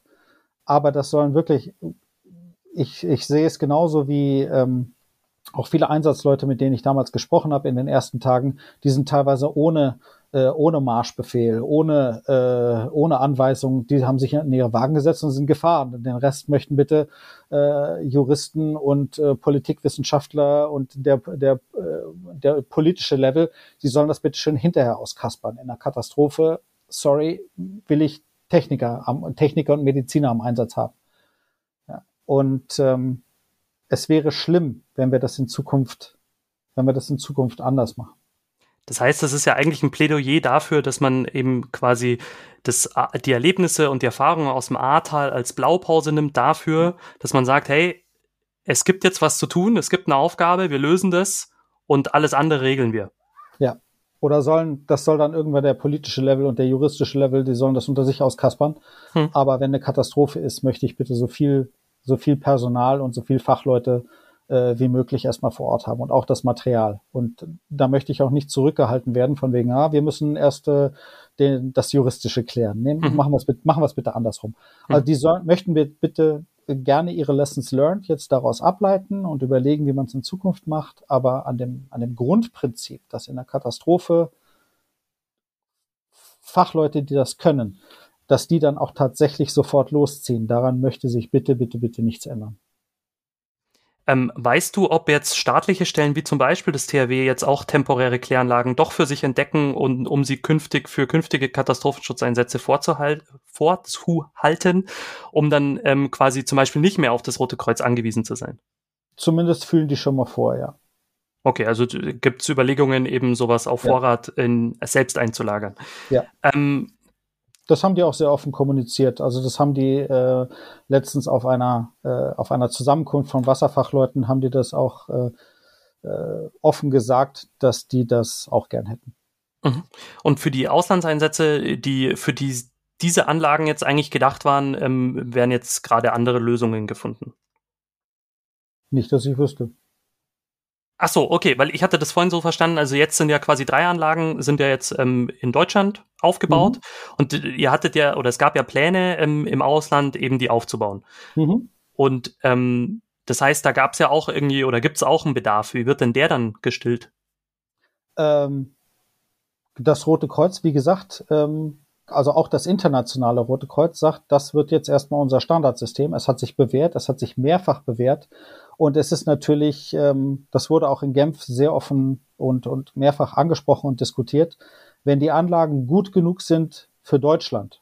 Also wenn selbst der deutsche Staat damit äh, zufrieden ist mit der Leistungsfähigkeit dieser Anlagen, dann kann uns niemand äh, sagen, wir würden primitive Technik irgendwo ins Ausland bringen. Also man war äh, auch seitens des, äh, des Internationalen Roten Kreuzes war man sehr stolz auf diese Anlagen. Die haben Besucherdelegationen hierher geschickt, also ins Ahrtal geschickt.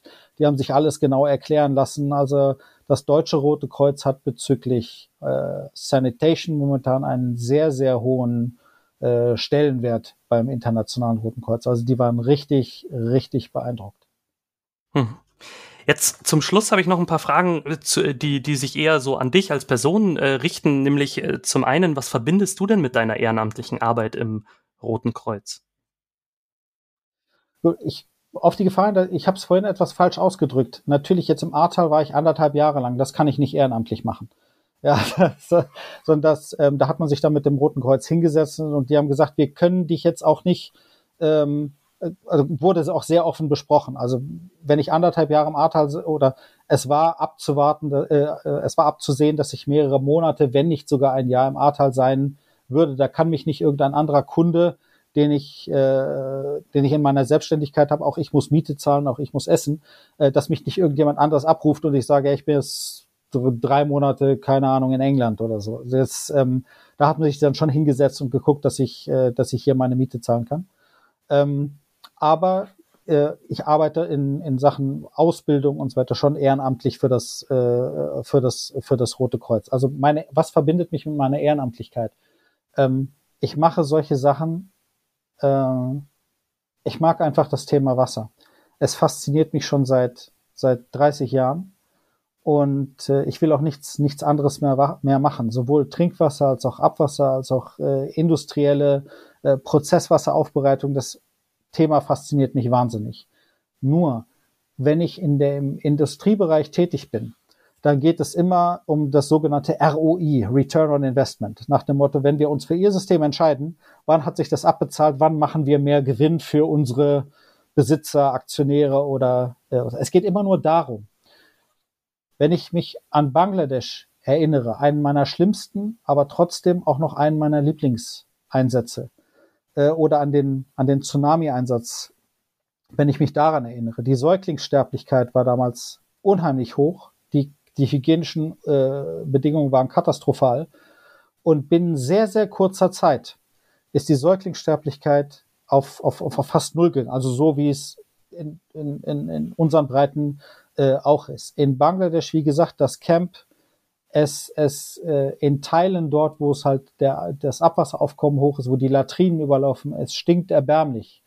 Und wo unsere Anlage gestanden hat, also vom, vom Internationalen Roten Kreuz jetzt, da kann man mal wieder, äh, da kann man mal wieder durchatmen. Es gibt sogar ein, eine Weihnachtsaufnahme, die hat die ähm, dortige Pressesprecherin gemacht.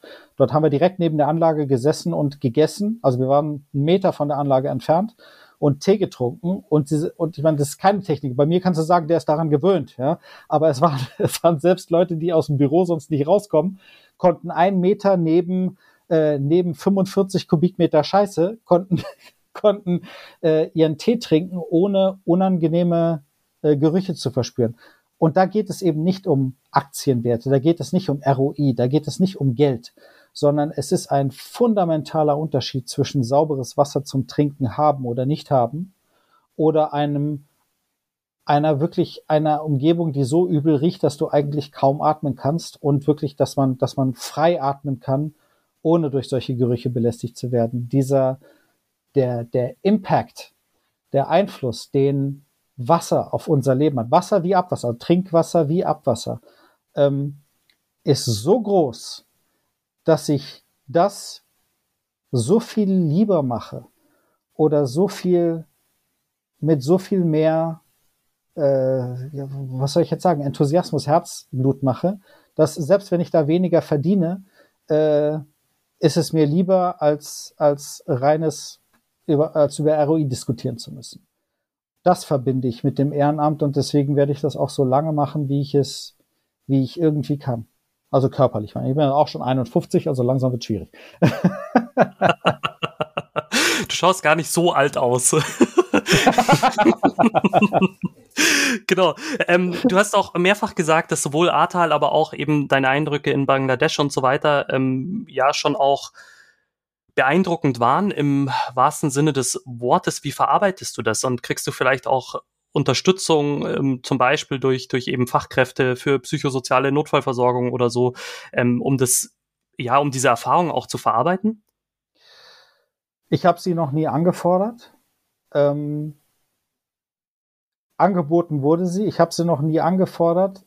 Ich überlege allerdings in den letzten Jahren, ob das nicht vielleicht sinnvoll wäre. Und ich möchte auch jeden ermutigen, dort nicht äh, dort nicht mit, mit falsch verstandenem äh, Ehrgeiz oder falsch verstandener, sich selber zugeschriebener Härte daran zu gehen, äh, sondern wenn man sich entsprechend schlecht fühlt oder wenn man entsprechend, ähm, ja, wenn man sich schlecht fühlt, solche Hilfe auch in Anspruch zu nehmen.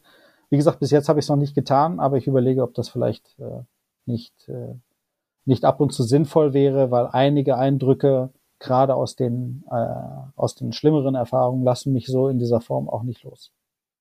Genau, da möchte ich da auch nicht weiter nachbohren. Vielleicht auf der anderen Seite, ähm, was war denn ein besonders schönes oder prägendes Rotkreuzerlebnis?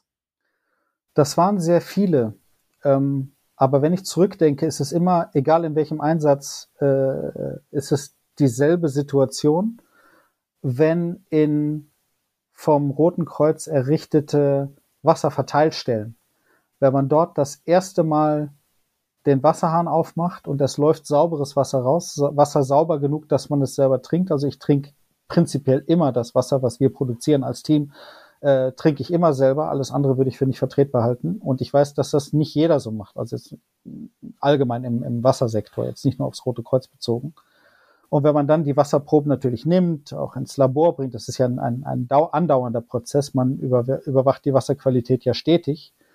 Und ähm, ja, dann kommen die Laborergebnisse, man steht selber im Labor und sagt, ja, das ist, ähm, das ist parasitenfrei, es ist keimfrei, man kann es, ähm, man kann es in Ruhe trinken. Es würde selbst in Deutschland die ähm, Trinkwasserverordnungsrichtlinien äh, einhalten das ist, ähm, das ist toll, wenn man sieht, dass Menschen in Katastrophengebieten eben nicht mehr Wasser aus Pfützen oder äh, einfach aus, aus dreckigen Flüssen trinkt, sondern aus Wasserverteilstellen und das Wasser dort ist wirklich, hat eine gute Qualität. Das fasziniert mich, das fasziniert mich immer noch bis heute. Und vielleicht ähm, kleine, äh, kleine Anekdote, als ich äh, aus dem Indonesien-Einsatz damals zurückgekommen bin, also aus dem Tsunami-Einsatz äh, natürlich, ich war jetlagged, also entsprechend Zeitunterschied. Und in der ersten Nacht, ähm, ich war fast ein Jahr nicht mehr in Deutschland, ähm, bin ich dann nachts auf die Toilette und habe mir diesen Wasserhahn angesehen.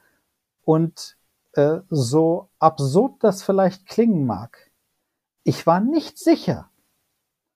Ich war nicht sicher, ob ich wirklich diesen Wasserhahn aufmachen kann und ähm, ob da tatsächlich Wasser rauskommt.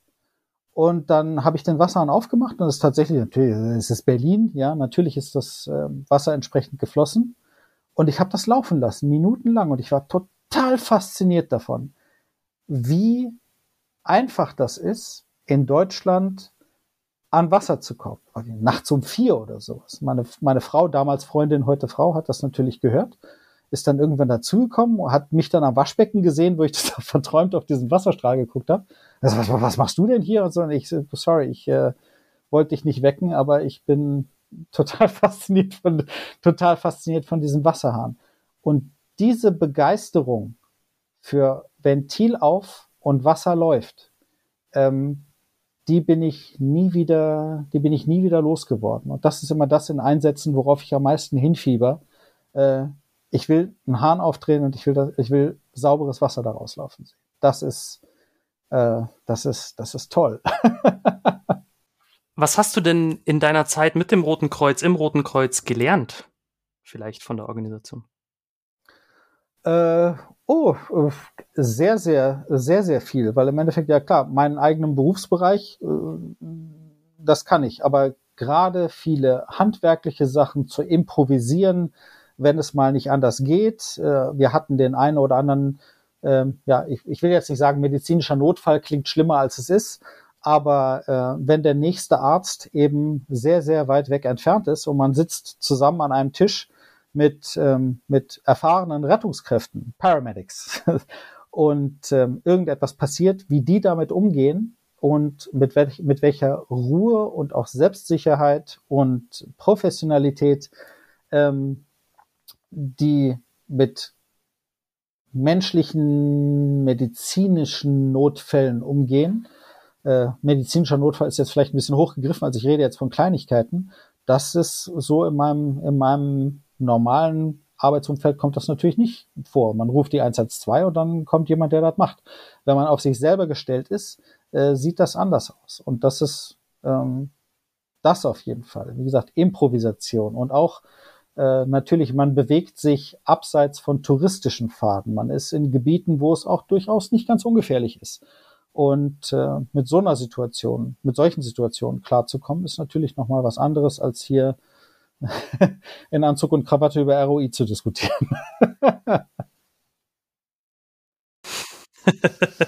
ich sehe schon, das ist auch ein Thema, das dich nicht loslässt. Ähm, ich bin mit meinen, ich bin mit meinen Fragen tatsächlich am Ende. Gibt es noch irgendwas, was ich, was ich vergessen habe zu fragen oder über, worüber wir zu wenig gesprochen haben? Äh, ich, ich hoffe, dass ich nicht zu viele Leute gelangweilt habe. Deswegen nein, auf keinen Fall. Ich denke, das war schon sehr, sehr umfassend. Äh, dann ist, ich denke, das war schon ein sehr umfassendes Gespräch. Dann vielen Dank auch für deine Bereitschaft, in den Podcast zu kommen und über dieses spannende Thema, die ähm, Rotkreuz-Kläranlagen zu sprechen.